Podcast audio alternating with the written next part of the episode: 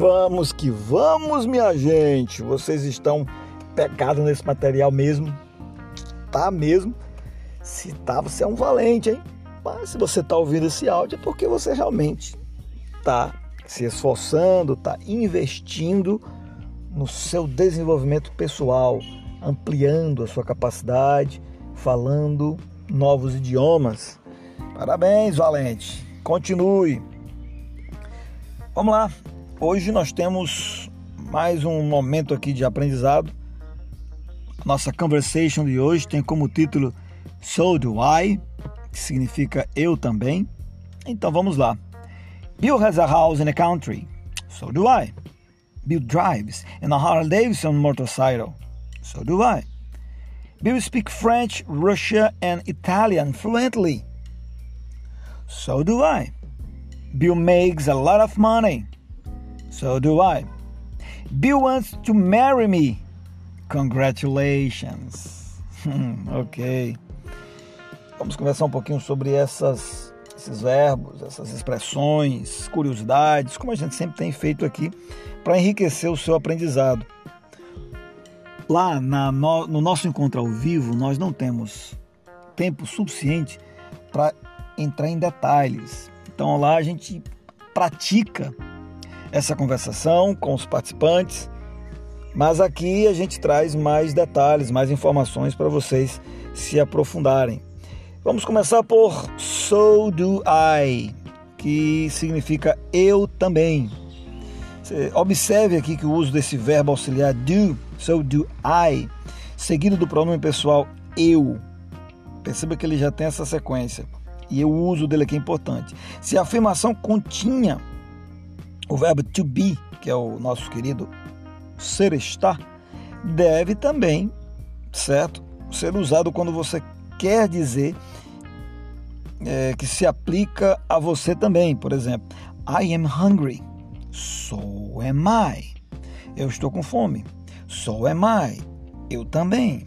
Por isso que tem o nosso so do I. Eu também. A palavra country country pode ter mais de um significado. Pode ser campo, interior, do ponto de vista geográfico de um país, como também é o caso que a gente acabou de falar aqui, que é nação. Por exemplo, My sisters likes the country. Minha irmã gosta do interior. Belgium is a rainy country. Belgium, acho que é Belgium. Se eu errei aí, corrijam por favor. A Bélgica é um país chuvoso. Essa não é uma palavra que está muito no dia a dia. Pode ser que eu tenha pronunciado aí de maneira equivocada. Mas dá uma pesquisada lá, tá? Eu não tenho obrigação de falar certo, perfeito, sempre não. De vez em quando vai sair um, um moído aqui e aí a gente corrige depois. E você já faça isso, ok? Belgium. Belgium is a rainy country. A Bélgica é um país chuvoso. Nós também usamos outra expressão aqui, questão, de, questão do, do, dos países, né? Falei French, Russian, Italian uh, e os idiomas de cada um desses países. As palavras que designam línguas estrangeiras muitas vezes têm uma forma meio irregular. Você pode consultar uma lista completa, tá? A gente já até falou disso em, em momentos anteriores e vamos falar lá para frente. A gente está sempre trazendo essas listas aqui, como, como já falamos, de verbos irregulares, palavras nos Estados Unidos, palavras na Inglaterra, e essa lista de idiomas. Você tem que lembrar que os nomes de países, línguas e nacionalidade, eles são sempre escritos com a primeira letra em maiúsculo. Anote, criatura, isso que eu estou dizendo. Então, o nome de país, o nome da língua e a nacionalidade. Primeira letra, maiúscula. Ainda tem mais, peraí, tenha calma. Na maioria das vezes, a gente usa a mesma palavra para se referir a um povo de um país, o idioma de um país, e aí o adjetivo relativo a esse país. Vamos dar um exemplo. The French. The French, os franceses. They, they speak French. Eles falam francês. I like French bread. Eu gosto do pão francês. Perceberam? eu dei aqui alguns exemplos do que acabamos de falar para vocês. Vamos falar de money. Bill makes a lot of money. O Bill ganha muito dinheiro. Parabéns, Bill. Congratulations, Bill.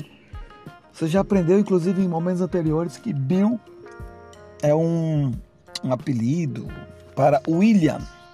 É uma forma de chamar uh, William. Bom, para a gente falar assim, ganhar dinheiro em inglês, você pode usar tanto o verbo to make, to make money, ou to earn, to earn, to earn money, earn money, make money, earn money. Além disso, lá nos Estados Unidos é comum as pessoas perguntarem What do you make? How much do you make? É uma pergunta meio, meio, meio indecente, vamos dizer assim, mas às vezes podem fazer. Quanto você ganha? E eles não acham que isso é falta de educação perguntar não, quanto é que uma pessoa ganha, perguntar o salário da pessoa, tá? Então não estranhe se a pessoa fizer essas perguntas para você quando você estiver por lá. Algumas expressões relacionadas ao assunto a gente poderia citar aqui. É, por exemplo, é muito comum as pessoas dizerem quanto ganham por ano, ao invés de dizer por mês. A outros dizem quanto é que eles ganham por hora. E aí, quando vão dizer por ano, é annual income, annual income, annual income, que é o salário anual. Já alguns falam por ganhos é, semanais, weekly salary, week salary. E ainda tem os que ganham por hora, os informais, que é o hourly wage, hourly wage. Você percebe que é uma distinção muito grande entre os chamados white collar workers, são os trabalhadores de colarinho branco, que são normalmente os funcionários aí de escritório, e tem o blue collar workers, trabalhadores de colarinho azul, que é parte operária, né? o trabalhador manual, o trabalhador braçal. Lá nos Estados Unidos, normalmente as pessoas que trabalham são geralmente pagas uma vez por semana ou duas vezes por mês, geralmente através de cheques. E essa prática de pagamento e a prática de pagamento através de transferência bancária não é muito comum. Para se referir a um monte de dinheiro, você pode usar a expressão a lot of money ou lot of money, lots of money a lot of money. Uma forma de dizer que você ganha muito dinheiro. Ok? Tem uma, uma observaçãozinha sobre aquela moto Harley Davidson que a gente citou aqui. Ela é uma marca bem famosa nos Estados Unidos. Na verdade, nos Estados Unidos não, no mundo inteiro, né? Que já é uma coisa muito conhecida. Ela foi imortalizada lá na década de 60, é, graças a um filme, é, Easy Rider, e esses monstros mecânicos são também as motocicletas preferidas dos Hells Angels. Hells Angels, que é uma espécie de clube de motociclistas cujos membros viajam juntos, organizam eventos e também são conhecidos por um comportamento um tanto agressivo. The Hells Angels.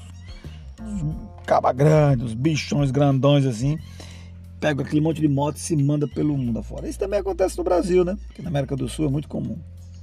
Olha a minha amiga Sabiá chegando aqui. Bom, gente, por hoje era isso. Forte abraço. Meta o zóio nos livros, tá? Esse seu zóio lindo, como diria um, um professor de português bem antigo que eu tinha. Meta o zóio nos livros. Coloque sua visão, leia bastante, treine o seu ver seu falar, seu ouvir. Tchau, tchau. Sabiá não parou não, continua cantando. Parabéns, Sabiá.